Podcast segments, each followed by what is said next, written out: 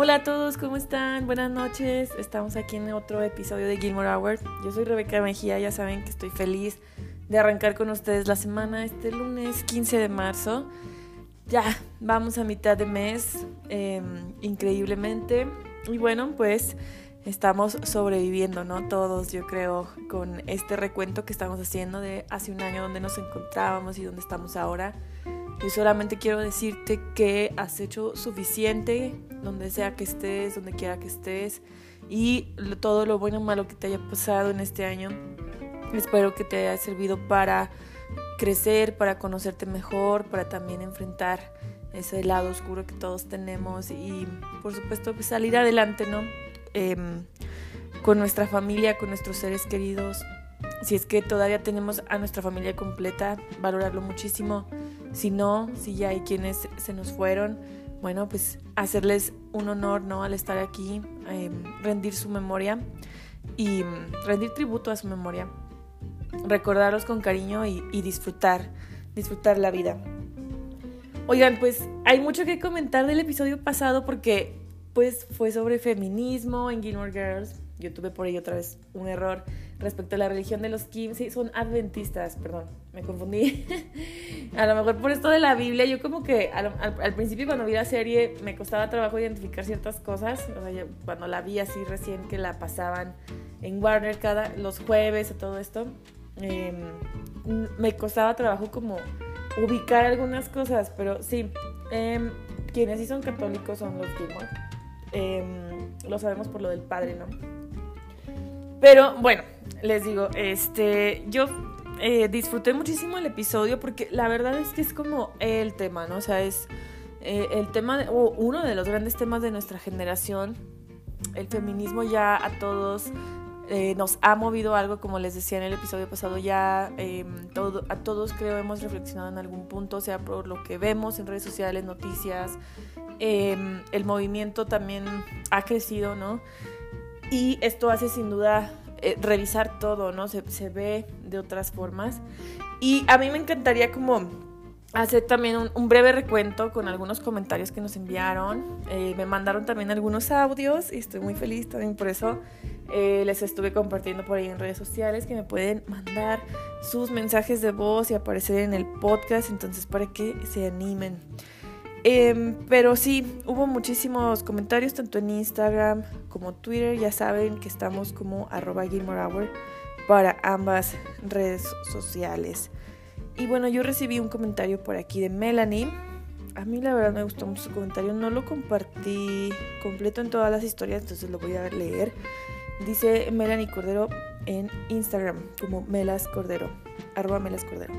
La verdad me gustó mucho el episodio, pero también creo que me deja pensando en que hay como más cosas que relacionas o relacionan en la tesis que creo que estaría eh, que creo que no está bien hacerlo porque por ejemplo el tema de la relación de la sexualidad con las universidades no se debe relacionar porque igual a Paris la aceptaron en Yale que es una universidad muy prestigiosa aún habiendo tenido relaciones sexuales y después la aceptan en medicina en Harvard y Rory sin haber tenido nada elige a Yale.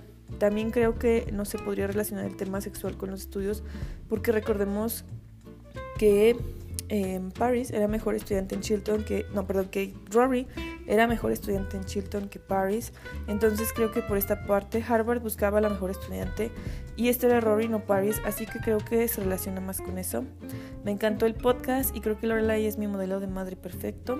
Eh, Así que eso. Sí, uh, Melanie, muchas gracias por tu comentario. Yo veo que siempre estás al pendiente de las redes. Gracias por escucharnos también. Sí, yo creo que aquí, o sea, el recurso de, de las universidades, sí, o sea, no se, no se debe de relacionar de manera tan literal. Yo aquí estoy totalmente de acuerdo. O sea, es un recurso visual y es un recurso del guion como para enfatizar eh, que estas contradicciones que a veces tiene la vida, ¿no? También creo yo y que crees que al personaje que eh, va totalmente encarrilado o que hace todo correcto no le van a pasar estas cosas.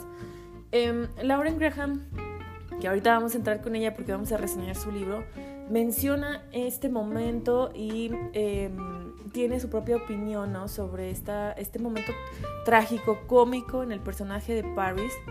Y efectivamente, o sea, ella lo ve desde el punto de vista de la comedia y dice que es brillante, ¿no? O sea, que em, es como de esos momentos que te parten el corazón, pero que también eh, hacen que sueltes la carcajada. Entonces sí, yo creo que no hay una relación tan literal, o sea, es muy cierto lo que nos señalas, sino más bien es como un recurso, ¿no? Creo yo. Y bueno, también tenemos el comentario de Rodrigo. Voy a hacer una pausa para pasar su mensaje de voz y escucharlo.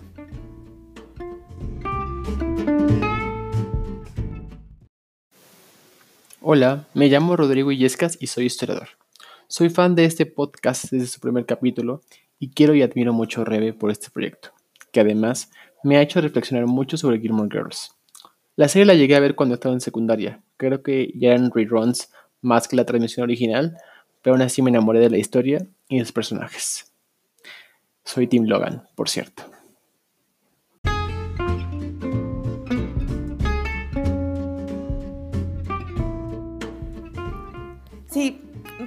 Muchas gracias por tus palabras.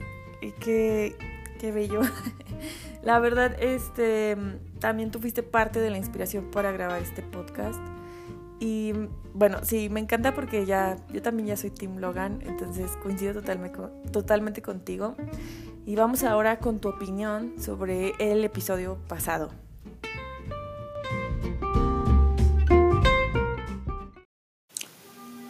Rebe y yo estuvimos hablando un buen rato sobre el capítulo pasado, y creo que llegamos a la conclusión de que la serie original, al menos, tenía ciertos toques feministas, que fueron groundbreaking para la época que abrieron nuevos paradigmas tanto en la televisión como para sus televidentes. Lola y Kill Rory fueron unos grandes modelos a seguir. Donde yo creo que cometieron un gran error fue en el revival, porque quisieron mantener la misma línea de la historia que tuvieron hace 20 años, sin darse cuenta que los televidentes ya no éramos los mismos. Lo que más me molestó fue que terminaran embarazando a Rory y que prácticamente le hicieran una mensa en esos cuatro episodios. Todo lo brillante e increíble que tiene el personaje no brilló en ese revival. Por último, en cuanto al tema LGBT, como hombre gay, no me pareció tan mal su pequeño guiño y bromas al Pride. Lo que sí me sorprendió es que sacaban a Taylor del closet, porque eso sí, no lo vi venir.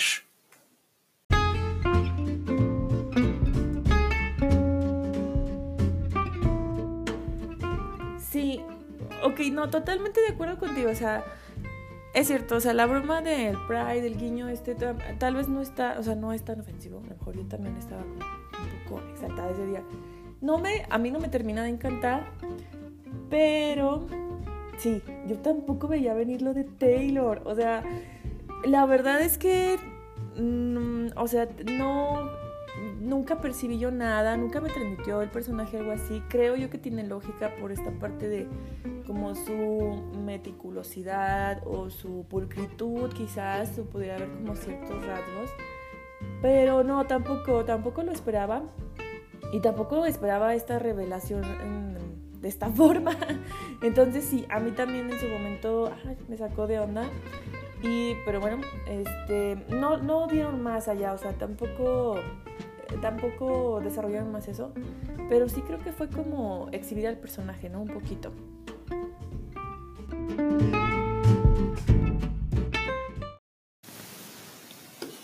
Antes de despedirme, olvidé mencionar que soy de la Ciudad de México y desde aquí escucho el, podcast.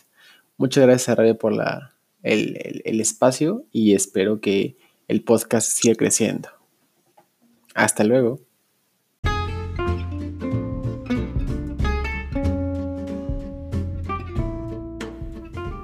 Muchísimas gracias por tu participación. La verdad me encantó todos tus comentarios. Ya sabes, siempre comentamos antes y después de los episodios. Tú eres el productor ejecutivo.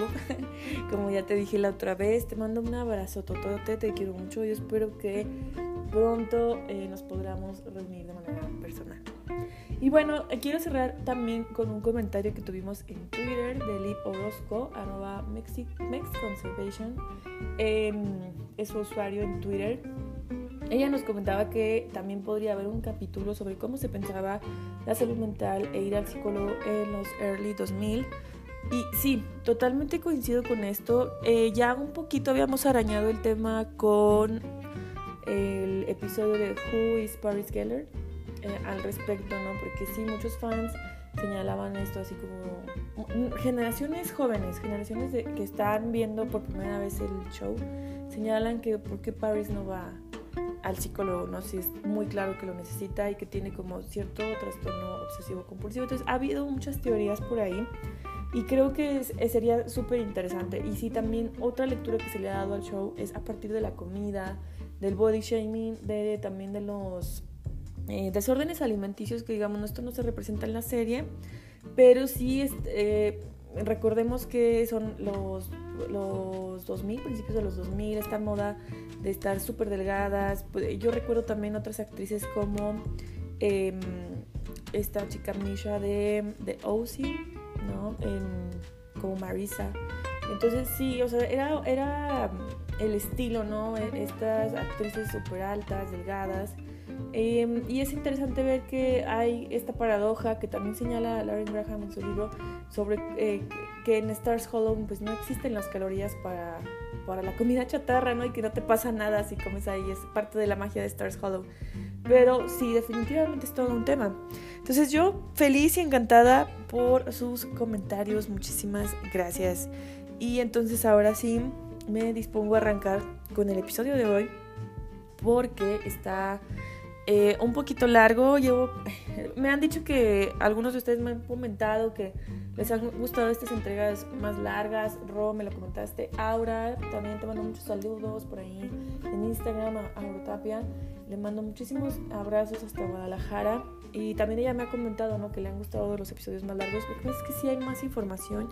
Eh, yo creo que después va, podemos ir diseccionando ciertos temas, ¿no? Pero bueno, en esta ocasión Em, em, eh, traigo la reseña del libro de Lauren Graham, Talking as Fast as I Can, eh, From Gilmore Girls to Gilmore Girls and Everything in Between, hablando lo más rápido que puedo de Gilmore Girls a Gilmore Girls y todo lo intermedio, algo así, ¿no? Sería la traducción. Eh, no es el único libro de la autora, tiene, tiene otros, ella es pues, escritora y actriz, tiene una novela se llama Someday, Someday Maybe, que ahorita vamos a hablar sobre ella. Y también tiene otro libro que se llama In Conclusion, Don't Worry About It, que la verdad a mí me encantaría leer porque está basado en su discurso de grabación de la prepa. Entonces, no sé, me gustaría mucho como leer sus palabras eh, cuando era más joven. Pero bueno, antes de entrar a, las, a la reseña, perdón, eh, quería comentarles algunas noticias que hay por ahí la verdad es que sigue el hype de, contrastar y esta nueva serie de Netflix, eh, Ginny and Georgia, eh, compararla con Gilmore Girls. Y bueno, yo no la he visto nada más del trailer. Eh, Rodrigo, precisamente, eh, me comentaba que él ya vio el primer episodio. No sé si ha visto más, pero se aventó el primero. Y que no, no le dio la impresión eh, de ser como la nueva Gilmore Girl, sino que más bien lo siente como una estrategia para su publicidad. Em, y bueno, me señalaba ahí por alguna. Hay, algunas diferencias entre los personajes, sobre todo cómo presentan a la hija eh, y cómo presentan a Rory. Entonces, bueno, no lo sé. Ay, no, todavía no tengo una opinión porque no la he visto, amigos. Es que les digo que ando a full. Em, me voy a dar el tiempo de ver más cositas por ahí. Tengo mi lista, ¿no? Bueno, ya creo que hicimos el recuento de todo. Y entonces ahora sí les digo, pasamos a esta reseña. Yo sé que a ustedes les gustaría saber un poquito más sobre lo que refiere respecto a Gilmore Girls y lo vamos a ver. la verdad es que yo, o sea, como fan de Lauren, de, de Lauren Graham y también como fan de Gilmore Girls, disfruté muchísimo este libro. O sea, el libro es una compilación de ensayos Em, en donde Lauren Graham describe su vida profesional y personal con una mirada retrospectiva, íntima, súper graciosa, que la verdad me hizo reír, llorar también. Em, y bueno, pareciera como imposible o desfasado tal vez pensar que uno puede sentirse realmente identificada con la actriz. Em, o sea, actriz de Hollywood, eh, pero la verdad es que ella comparte sus experiencias como una mujer que tiene sueños, aspiraciones, miedos, errores, éxitos, fracasos. Y te puedes sentir completamente identificado con cada una de estas sensaciones, ¿no? En tu vida profesional, personal, como mujer, lo que sea. Entonces, yo creo que la verdad el libro es muy valioso. Es valioso para, para varias lecturas, o sea, es valioso para quienes son actores, actrices o que se dedican al teatro, a las, a las artes escénicas. Yo creo que da por ahí varios tips de cómo es em, la vida eh, en, este medio artístico, ¿no? Em, y em, sus consejos, tanto profesionales como afectivos, emocionales, son muy valiosos en esta parte. Yo creo que eh, en este sentido puede disfrutarse muchísimo la lectura para alguien que está en este mundo. Pero bueno, su libro arranca con el primer capítulo que es Fast and Forward, describe su niñez, su adolescencia, los cuidados de su abuela, de su padre y sus primeros años como actriz en obras escolares, en la Academia de Actores de Nueva York también. Y el segundo capítulo, Sweet eh, Equality, en donde recuerda sus primeros roles como actriz, sus experiencias en el escenario, su día a día, en aquellos años buscando audiciones, ¿no? Narra cómo iba de aquí para allá en castings para teatro, para comerciales y como también tenía otros trabajos em, de medio tiempo, ¿no? Como ser mesera, como em, atender en drive-thrus, em, muchas cosas. Hizo, tuvo muchos empleos. Eh, le sigue el texto You Can Be Vegan Just for Ellen, que se refiere a, Ellen, a esta corriente Ellen DeGeneres. Es un texto que explica sus experiencias con las famosas dietas de Hollywood, con los ejercicios, estas recomendaciones y modas em, y todo lo demás que conlleva ser mujer famosa en Hollywood y sobre cómo debe ser el cuerpo de, una mujer en este medio. Em, y bueno, Lauren con humor, pero también con crítica, explica cómo logró tener un balance al respecto, em, pero que no fue fácil, ¿no? Entonces es, es muy interesante. Mm, There is only one very white or paper towels, a love story. Es el siguiente capítulo. Y aquí habla sobre sus desilusiones como actriz. También reflexiona sobre cómo nos volvemos más inflexibles conforme pasa el tiempo, cómo nos podemos llegar a sentir estancados como adultos y que en realidad debería ser lo contrario. Para seguir moviéndonos debemos adaptarnos. También narra la presión e incertidumbre que se vive en el mundo del espectáculo, la ansiedad de saber si vas a continuar en un show o no, ya que esto depende totalmente de razones ajenas a ti como, actriz. Y el momento en el que un proyecto que prometía mucho se vio cancelado, que fue esta serie en la que ella apareció que se llama MYOB, MYOB eh, son siglas, em, solamente tuvo se filmaron ocho episodios, pero solamente se transmitieron cuatro.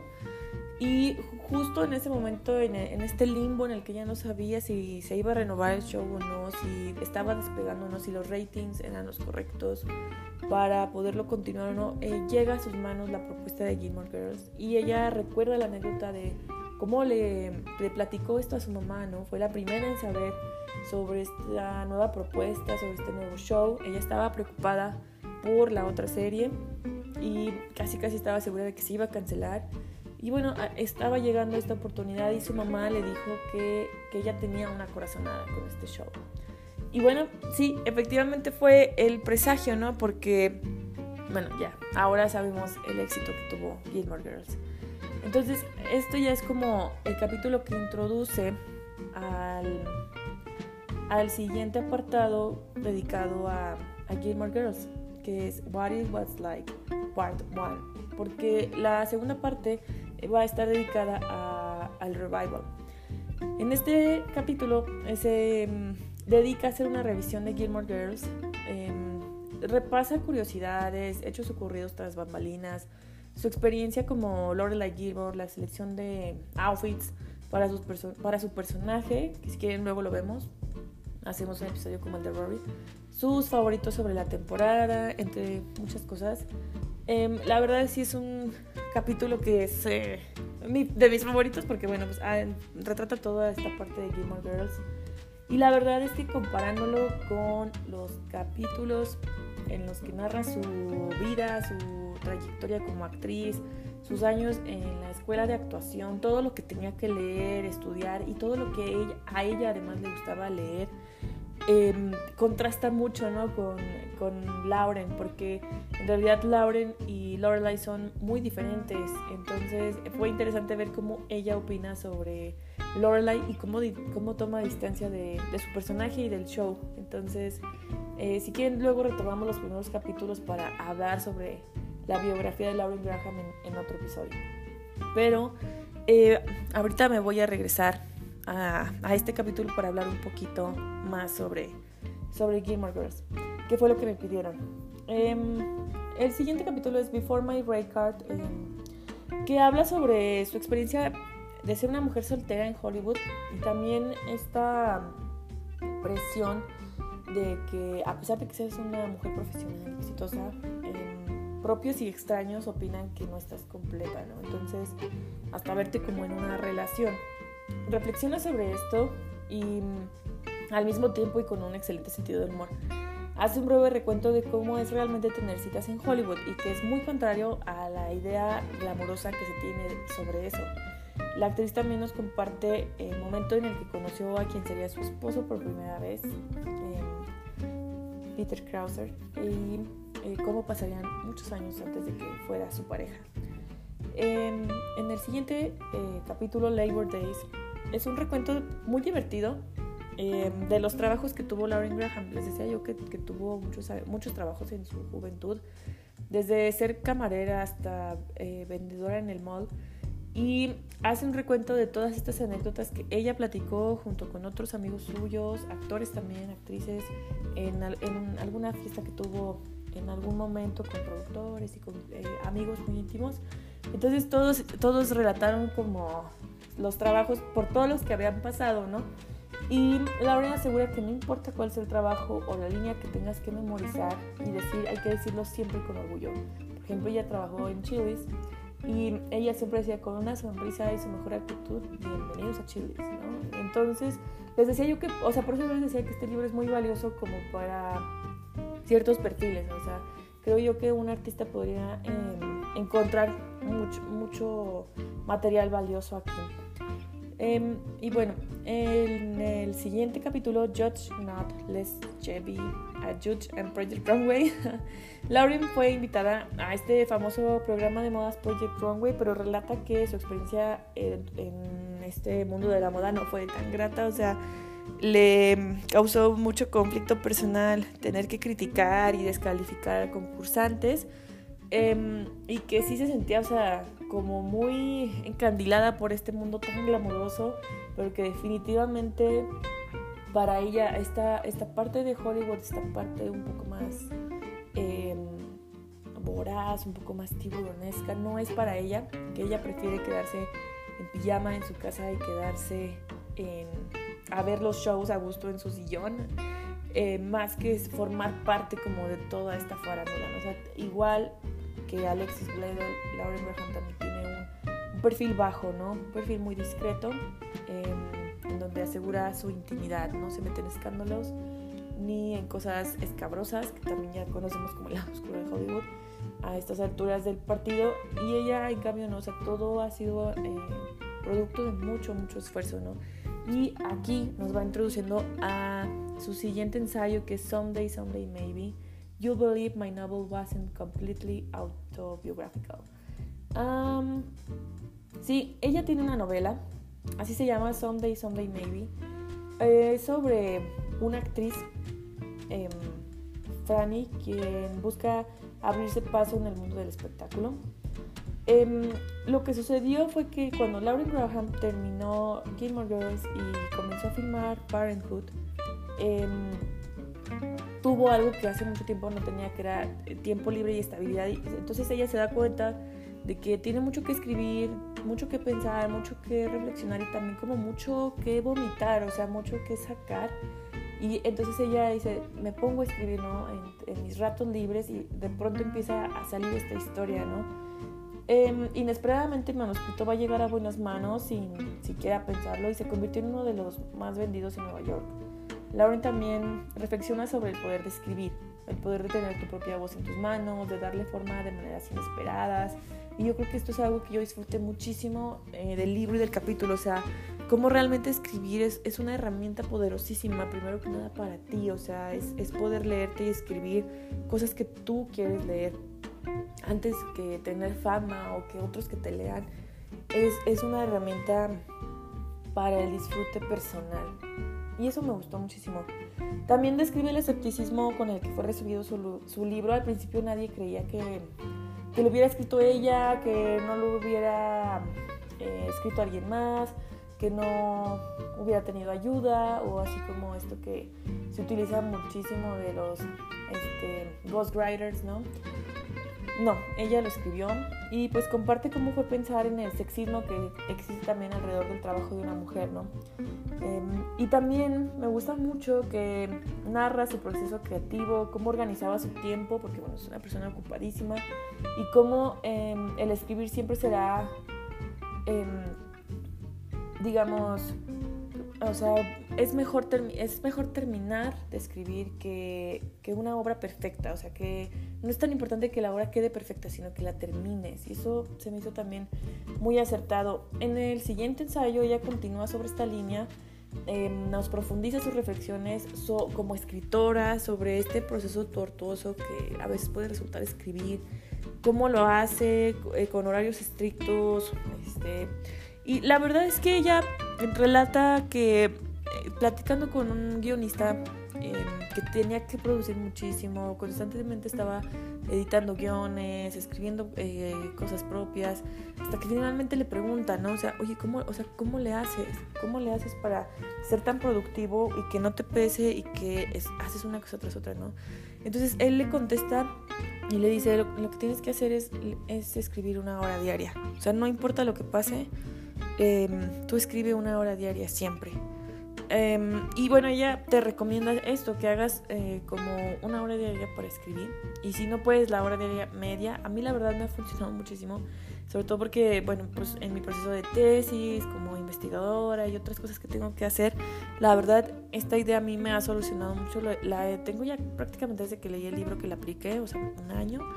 Em, y sí, o sea, se los recomiendo muchísimo. El consejo vino de parte del productor Don Ross y él le dijo literalmente, pon el reloj de cocina con límite de una hora diaria, dedica una hora a escribir, no leas, ni, no investigues, escribe. Incluso, aunque no puedas escribir nada, anota en tu diario que no escribiste, pero escribe. Este consejo lo desglosa muy bien Lauren y personalmente me parece genial, o sea, no es cuestión de horas y horas como castigo, sino de la constancia para dedicar un rato todos los días e incluso si al día siguiente escribes más, está muy bien, si escribes menos, está perfecto, pero el punto es que no abandones tu, que no abandones tu reloj, ¿no? Y el siguiente capítulo está dedicado a Parenthood is the Best Neighborhood, así se llama. Eh, yo la verdad no he visto esta serie, solamente he visto como pedacitos o cachitos en YouTube, pero no, no nunca la he visto. Eh, si alguien la ha visto, coménteme dónde la ha visto, si les gusta. De nuevo, Lauren Graham la tenemos como madre aquí en este, en este show. También actúa con su esposo, con su esposo perdón, Peter Krause, este, es su hermano en la serie. De hecho, ya es cuando comienzan a salir formalmente porque se habían conocido en los, en los años 2000 en una presentación de premios, pero va a ser hasta aquí que ya ellos comienzan a salir formalmente. Y eh, ella describe que también fue un show que tiene un lugar eh, muy especial en su corazón, que también hubo magia, que también son una familia, que las cenas familiares que aparecen en la serie son reales, o sea, que, que también fue una serie que superó los 100 episodios, igual que Gilmore Girls, y que fue súper emotivo este momento y que pues, tiene muchísimo cariño a este proyecto al que también le dedico tanto tiempo. El siguiente ensayo se llama Look Up, a Note for Your Friend Old Lady Jackson. Y la verdad es que desde el episodio de, perdón, desde el capítulo que dedica Gilmore Girls, al menos en su primera emisión, hay un apartadito que dedica a ella como a pensar cómo eran tan diferentes los tiempos antes. Eh, y creo que aquí retoma algunas cosas porque, bueno, Old Lady Jackson es una mujer inventada eh, que no conocemos muy bien su edad. Tiene, sí, sí tiene la mente muy abierta y todo esto, pero también tiene algunas críticas y consejos para estas nuevas generaciones que se viven sumergidas en la pantalla. Porque, bueno, esta mujer se entristece eh, de ver que incluso ya los momentos de silencio son evitados, o sea, siempre queremos estar constantemente entretenidos y ella dice, entonces, ¿cuándo vas a tener una pausa, un momento de silencio para conocerte a ti mismo? ¿no? Eh, ¿Por qué es que no nos permitimos estar a solas con nosotros mismos también? Y bueno, el consejo es muy simple pero poderoso, o sea, presta atención, presta atención a tu entorno, apaga la pantalla, apaga el celular, sal, mira a tu alrededor, descubre el mundo que hay allá afuera y ella está segura de que eh, algún día le vas a agradecer a Old Lady Jackson por esto.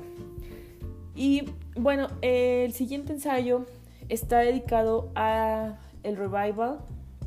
Se llama igual eh, que el primer ensayo, prácticamente es What It Was Like, Part 2. Y responde a esta pregunta que fue tan constante en la prensa. ¿cómo fue regresar a filmar Gilmore Girls? Y ella dice que todavía no tiene la respuesta. O sea, se le vienen miles de palabras a la mente y ninguna la satisface. O sea, piensa que fue surrealista, afortunada, inexplicable, emocionante, inesperado, profundamente especial. Son solamente algunas de las expresiones que ella utiliza porque realmente no, es, no esperaba a nadie que esto fuera a suceder. Eh, si quieren, también luego le dedicamos eh, tiempo al revival y a este episodio, a este capítulo, perdón. Em, porque sí, o sea, realmente había mucha especulación, pero nadie estaba seguro de lo que iba a suceder. Eh, ella tampoco pudo haber em, visto nada de lo que iban a traer las nuevas plataformas, el streaming. O sea, era totalmente algo impredecible. También recuerda ella ciertas llamadas como un poco random de parte de Amy Sherman Palladino este, de pronto le llamaba y era como, oye, este, Laura, ¿cómo estás? Ah, dice, chalala, qué padre. Oye, ¿has leído eh, últimamente tal novela? Este, Wild, por ejemplo. Y ella, ah, sí, ya lo leí. Ah, no, muy bien. ¿Y qué opinas? No, pues esto. Ah, bueno, ok, adiós, luego te llamo. Y le colgaba y ya no, ya no volvía a saber de ella en meses y luego le hablaba para otra cosa súper random o le preguntaba así cosas como, ¿tú qué crees que era Lorelai por esto? Y le colgaba e igual, ya después no volvía a saber nada. Entonces, Lauren sí sospechaba que Amy estaba trabajando algo sobre las Gilmore, pero no sabía con exactitud qué. Entonces, bueno, luego le dedicamos el chismecito bien a eso, pero el último ensayo que se llama The Next Train, este ensayo final es una reflexión muy bonita, o sea, realmente Lauren le habla a las generaciones más jóvenes y nos dice, tranquilos, o sea, las cosas no siempre van a salir como tú quieres, debes perseverar debes esforzarte, debes tener fe en ti mismo y también entender que hay cosas que no dependen de ti, que siempre el universo nos trae algo nuevo. Muchas veces, la mayoría de las veces, el 99% de las veces, nunca va a ser el plan que tú quieres, que tú deseas, pero lo que llegue es para ti, abrázalo, acéptalo y también un poco como que no te desesperes si no ves llegar el tren pronto, o sea, siempre va a haber un tren que va a llegar con algo nuevo para ti. Y eso me pone la piel chinita, oiga, no, la verdad es que este libro es una maravilla, a mí me fascinó, yo no lo termino de agotar, disfruté mucho releer unas partes para este podcast, yo sé que ya otra vez se alargó, un poquito esto, pero bueno, ya me voy rápido con el recuento sobre lo que viene de Gilmore para para cerrar. Em, sí, bueno, respecto a las que les digo, el capítulo 5 y el capítulo 13 son los dedicados a este show. Eh, cada, o sea, hace el recuento del piloto y luego se va por temporada. Sí, se va por temporadas. Y cada descripción de temporada incluye lo siguiente, o sea, eh, los siguientes subapartados. Times were different, fashion and hair, What I Love y Season Final. Que bueno, en Times Were Different les digo, comenta cositas como curiosidades que ahora ya no se ven, como estas cámaras desechables para tomar fotografías. Eh, Fashion and Hair luego lo retomamos porque aquí va todo el análisis eh, a Lorelai Gilmore. Y bueno, sus favoritos sobre, sobre la temporada, sus curiosidades, más que nada, aquí ella se detiene mucho en, en relatarnos su experiencia personal, o sea, cómo, cómo iba ella este, sintiéndose como actriz y como la intérprete, sí, como la intérprete de, de Gilmore. Y también comenta lo que más le gusta del cierre de temporada. La verdad es que a ella no le interesa mucho hablar como de cuáles son los mejores episodios o no. Ella cree que el internet ha hecho este trabajo de manera intensiva, o sea, de poner rankings. Y lo cierto es que más bien ella quiere como eh, tratar de recordar qué era lo que pasaba por su mente en ese entonces, ¿no? Cómo se encontraba ella, les digo, personalmente. Em, y bueno, o sea, ella recuerda eh, que grabar de manera tan intensiva em, hizo que como que, que, ya tenga recuerdos borrosos o confusos, como que ya no recuerda con claridad qué fue en, en, cada temporada. Entonces lo que hizo para escribir este ensayo fue volver a ver la serie, más bien verla por primera vez, porque únicamente la veían conforme iban grabando y repetir, etcétera, pero nunca se sentó a verla. Entonces, hasta que estaba escribiendo este, este libro, sí, dijo, ok, la vamos a ver en unas vacaciones que no había nadie, ni siquiera en su edificio de departamentos, porque eran vacaciones de verano y todos estaban en la playa. Ella se quedó en su departamento de Manhattan y dijo, ok, me voy a armar un super maratón de tres días para ver Gilmore Girls y verme a mí misma en la pantalla. Que esto a ella como actriz no le gusta mucho, ha dicho que em, eh, como que a ella no le funciona tanto estos tips de verse a sí misma y como sí le funciona a otros actores, pero bueno, que fue interesante hacer el experimento. La verdad, em, bueno, aquí en lo de haciendo el piloto, narra cómo conoció por primera vez a Alexis Bledel, cómo era una muchachita de 18 años, ella hermosísima, que la conoció en Toronto justo antes de filmar eh, no se habían conocido, no tuvieron pruebas de química, ni de diálogos, ni de guion, ni de nada. Simplemente les dijeron, mañana vamos a grabar. Y la primera escena que grabaron es la escena que vemos en el piloto. O sea, estas chicas en el eh, restaurante de Luke y que nos damos cuenta de que en realidad son madre e hija. Y em, pues sí, esta, esta es la primera vez también que Alexis estuvo frente a la cámara, así que su timidez es muy genuina.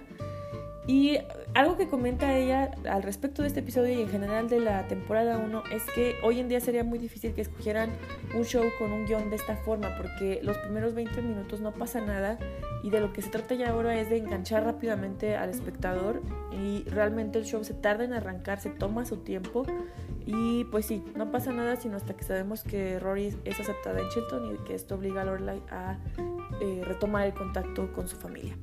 Entonces ella recuerda que en esta temporada estaba viviendo muchísima adrenalina, tenía material muy pesado para estudiar, el cual no, eh, no había tenido desde que estaba estudiando la carrera de actuación, o sea, era material muy pesado, el guion era muy largo. También recuerda con mucho cariño a Scott Patterson, quien eh, pasó de ser un personaje secundario a tener un papel central porque robó cámara. Recuerda a Kelly Bishop, a Ed Herman, como eh, un gran cast para interpretar a Emily y Richard Gilmore. Eh, ella eh, comenta que eran perfectos, que tenían muy buen ritmo cómico, que se sincronizaban de una manera espectacular, que tenían muchísima química. También recuerda con mucho cariño a Melissa McCarthy, quien estaba haciendo sus primeros trabajos como comediante y que Lauren vio inmediatamente su talento, ¿no? Igual con em, David Sutcliffe, quien interpreta a Christopher. La verdad es que aquí Lauren como que deja entrever que ella es Team Christopher, porque dice que bueno, el actor era guapísimo, que la verdad siempre hubo mucha química, que le encantaba la manera de funcionar de Lorelai con ella y que pues ella en el fondo siempre se quedó con la curiosidad de saber si, si lo suyo no hubiera funcionado. Entonces a mí me da la impresión de que ella es Team. Eh, Christopher totalmente. También recuerda con mucho cariño a otros como Janik Tisdale, que es Michelle, que al contrario de su personaje es súper carismático, siempre estaba haciendo bromas. También recuerda el calor, la calidez de Sally Stories y de Liz Torres, quienes interpretaron a Babette y Miss Party respectivamente. Y recuerda su chispa, cómo iluminaban el set cada vez que llegaban. También le encantaba la química que existía entre Keiko Agina y Emily Kuroda, quienes interpretaban pues, a las Kim. Eh, se les parecían graciosísimos. Y también todo el cast estaba muy enamorado de Michael Winters, quien es Taylor, porque decían que era como el mejor comediante, o sea, el que más amarraba como el personaje, porque un poco como que la comedia es esta contradicción entre tomarse en serio el personaje no darte cuenta de que pues estás haciendo puras eh, cosas cómicas, ¿no? Extrañas, eh, surrealistas, un poco em, fuera de lo común. Y también entre sus favoritos está Robes Abdus, quien interpreta a Gypsy. Em, y bueno, em, sí, eh, sobre la temporada 1 también recuerda que Kelly Bishop se autonombró su madre de televisión la quería mucho, tenían muy buena relación. fuera de la pantalla em, siempre fueron eh, muy buenas confidentes. Incluso Kelly em, predijo su... Bueno, sí, predijo su relación con, con Peter Krauser. O sea, le decía a Lauren que, que, no le gustaban sus novios y que ella debería de conseguirse como este actor em, eh, famoso, como el que aparecía en Six Feet Under. Algo así, algo así te hace falta. Y bueno, imagínense, terminaron casados. El final de temporada para Lauren es brillante en el de la temporada 1 le encanta esto de las margaritas y que Max habla por teléfono para pedirle matrimonio. Cree que es muy romántico y que es parte de la brillantez de, de los Sherman Palladino. También repasa la segunda temporada eh, aquí nos dice que, al contrario de la primera temporada, que los ratings no subían y que estaban compitiendo con Friends, porque recordemos que las transmisiones eran como semanalmente. En esta segunda temporada rebasan a Friends y Lauren Graham vive un gran momento porque es nominada a los Golden Globes, a los Emmy y recuerda sus episodios favoritos que son el 4 Rock Trip to Harvard y el 7 Like Mother, Like Daughter y también eh, ella apunta una observación que es en el final de temporada que podemos notar que ya todos hablan súper rápido. O sea, ella dice que ya era parte del show, que se dobló incluso el guion em, en su extensión y que tenían entrenadores para, para poder sacar todo este trabajo, ¿no? Pero bueno, ella dice, aquí ya todos hablamos muchísimo más rápido, si, si ustedes lo notan. En la temporada 3, ella uno de sus momentos favoritos es cuando Lorelai se desahoga con Luke porque cree que nunca va a obtener the whole package, es decir, todo el paquete este, em, sí, pues tener familia, tener éxito mm, y que Luke la consuela a pesar de que esto le causa mucho dolor a él, ¿no? Porque pues Lorelai está refiriéndose a Christopher en este momento. Y de nuevo aquí es cuando hace el recuento sobre este eh, momento de Paris Geller, ella dice que es eh, brillante, o sea, cuando da su discurso de no voy a ir a Harvard y que ella dice es que es un momento que me rompe el corazón porque al mismo tiempo es graciosísimo y alaba muchísimo la interpretación de Liz ¿no? en esta parte. En la temporada 4 recuerda ella el Festival de Arte Viviente y lo pesado que fue estar más de una semana eh, maquillada y otra vez constantemente para hacer todo, todas estas tomas. Em, pero bueno, sí menciona que ganaron un Emmy por este episodio. Ella disfruta mucho esta temporada porque dice que es cuando más se puede apreciar la lucha entre Jess y Dean. O sea, le gusta mucho la interpretación de Milo, de Jared, respectivamente. Y ella dice que puede alcanzar a ver por qué se, se conformaron estos equipos. Y también le gusta muchísimo el final de temporada. Y ella señala que es aquí cuando definitivamente comienzan los problemas entre madre e hija. En la temporada 5 ella mm, describe que ve muchísima tensión entre todos los personajes. Sus favoritos es eh, Matt, sorry, sí, quien interpreta a Logan. Y también recuerda con mucho cariño que llegaron a los 100 episodios en esta temporada, que ya habíamos hablado de esto, es el episodio en el que Richard y Emily renuevan sus votos. Y ella así como que le parecía como que el pastel era poca cosa porque la verdad es que describe todo el trabajo que era grabar semanalmente, memorizar diálogos, eh, o sea que era agotador así, tener que sacar el episodio, ¿no? Semana a semana, mantener el rating, nunca saber qué iba a pasar al final de temporada, si se renovaba el show o no, depender de los ratings, etcétera, etcétera. Entonces era mucha presión, pero recuerda este momento con mucho cariño. También em, hace el recuento de la temporada 6, que para ella ha sido de las, digamos, sí, fue la más difícil o de las más difíciles, porque tuvo muchos problemas con esta separación que, ocurrió entre, entre Lorelai y Rory.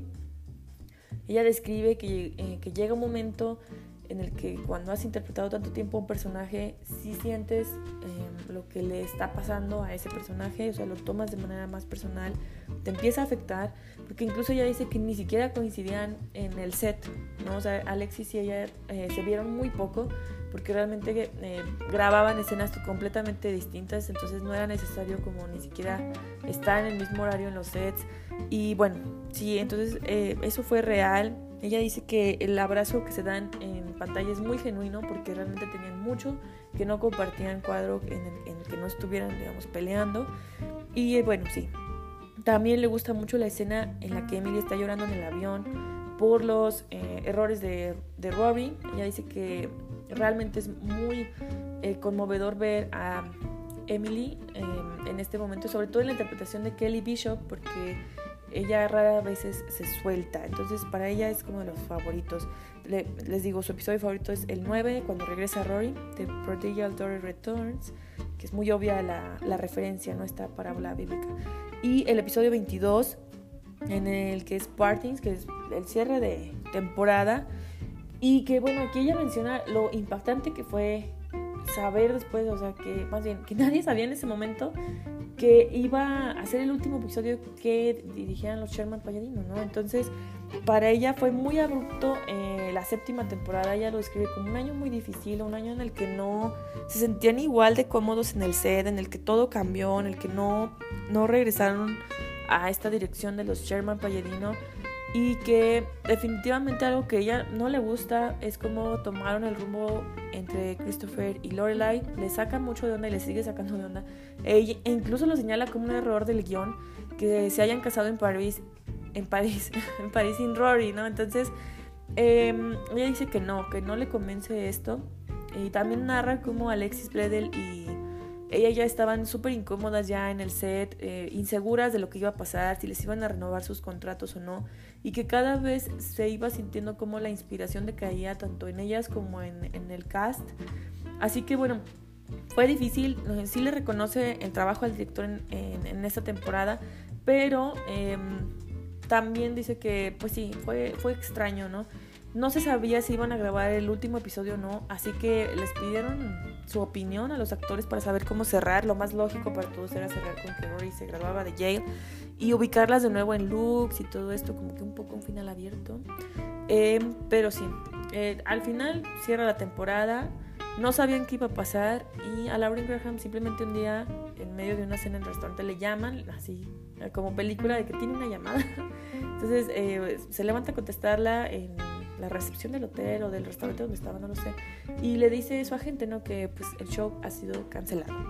hasta meses más tarde o años más tarde se va a enterar de que eh, solamente a ella y a Alexis les llamaron para confirmarles esta noticia. Los demás se enteraron conforme se los iban confirmando, algunos incluso porque llegaron al set a grabar, o sea, después de las semanas de descanso y le dijeron así como que no, ya váyanse.